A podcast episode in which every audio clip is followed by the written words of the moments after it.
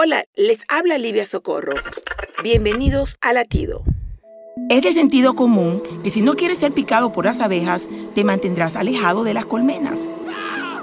Si no quieres quemarte, no te acercarás al fuego. Si no quieres caer por el precipicio, no te acercarás al borde.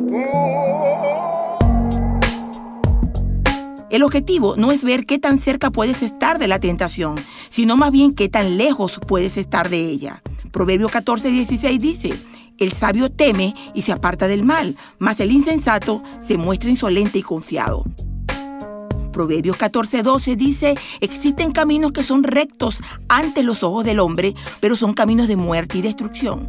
La capacidad para distinguir lo correcto de lo incorrecto viene del estudio y de la intimidad con Dios. Recuerda, nos parecemos a Cristo cuando pasamos más tiempo con Él.